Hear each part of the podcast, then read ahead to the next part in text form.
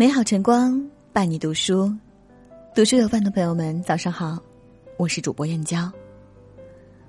今天和您分享的文章是《与干净的人同行》，一起来听。契诃夫曾说：“人的一切都应该是干净的，无论是面孔、衣裳，还是心灵、思想。人生不求大富大贵。”只求清清白白、干干净净，这是做人的底线，也是一个人最好的修养。一，衣着干净是最好的态度。杨澜说：“没有人有义务必须透过连你自己都毫不在意的邋遢外表，去发现你优秀的内在。一个人的外形虽然不能决定一切，但却是人和人之间最重要的第一印象。”人靠衣裳，马靠鞍。衣着未必奢华，但却一定要干净。有的人一身名牌，但是却给人暴发户的气质；有的人胡乱搭配，总给人懒散油腻的样子。干净整洁，反而更能赢得别人的好感。著名歌手李健，台上台下总是一身白衬衣，一副干净清爽的模样，在一片喧嚣中独自安静唱歌。没有多余的搭配，却让人心生好感。一个人如果能把自己收拾的干干净净，就意味着他对生活有一份恭恭敬敬的态度，不敷衍，不搪塞，不会去混日子，把自己的日子认认真真的过下去，打理的井井有条。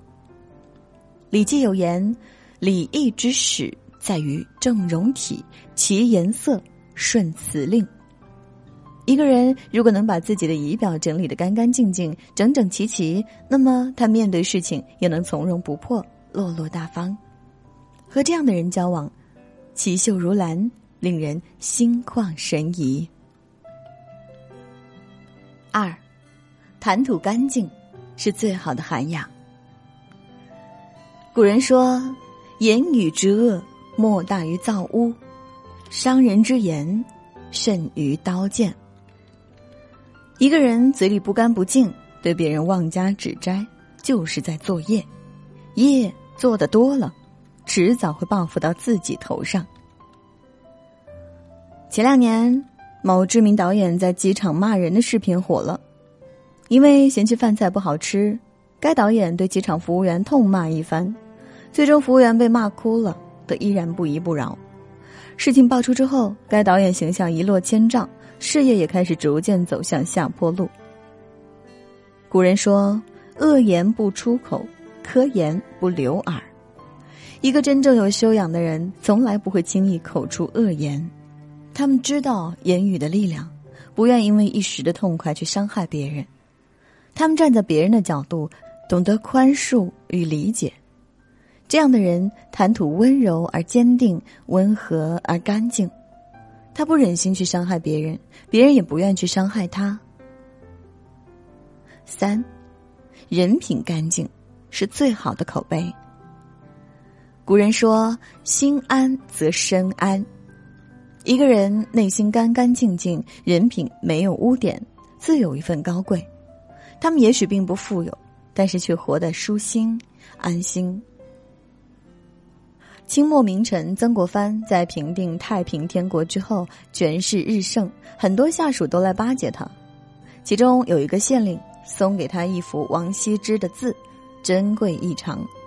曾国藩爱不释手，连夜赏完后原封不动送了回去，对县令说：“世间尤物，不敢忘去。”曾国藩为官几十年，清廉自守。下属送来的东西，每次只取一些不太贵重的小玩意儿留下，既不伤别人的面子，也不坏自己的品行。他说：“慎独则心安。”一个人内心干净澄澈，才能独自面对天地鬼神，问心无愧，才能坦坦荡荡过完自己这一生。人品干净的人，不会被物欲裹挟，不会坠入欲望的深渊。他们做人有准则，做事有尺度，值得托付，更值得信赖。四，圈子干净是最高的品味。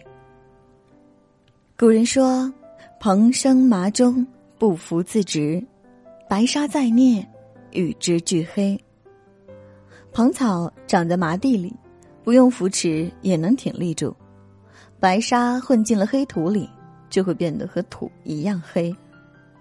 一个人和什么样的人在一起，就会变成什么样；一个人经常混什么样的圈子，就会变成什么样的人。所以在某种意义上说，选择圈子。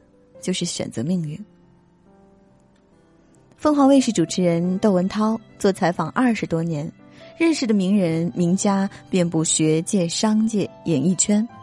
按理说他的圈子应该很杂，人很多，然而恰恰相反，他的交际圈子很窄，平时几乎没有什么应酬，每天基本都是闷在家里读自己的书、喝自己的茶。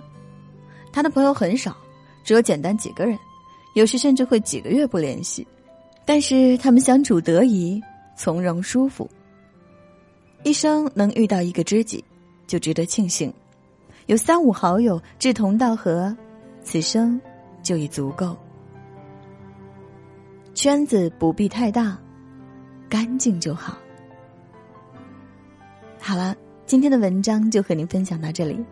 喜欢这篇文章，请在文末点个再看。我是主播燕娇，明天同一时间，不见不散。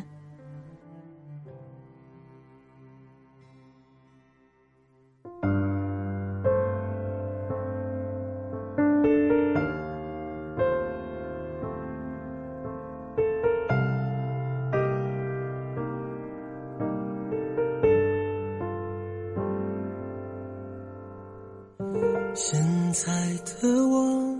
还是会觉得寂寞，就彻夜的哼着歌，怕天亮了化成人鱼的泡沫，回不去海底在等我的王国。还不懂，也是空，只有痛难摆脱。怕落空，顺从更轻松，却还做着相同。没有人懂的梦，爱过、怨过、疯过、争吵过，笑着说我的错，装作铭心骨刻，千帆过，没谁不可。或许踮起脚尖，才能够走更久的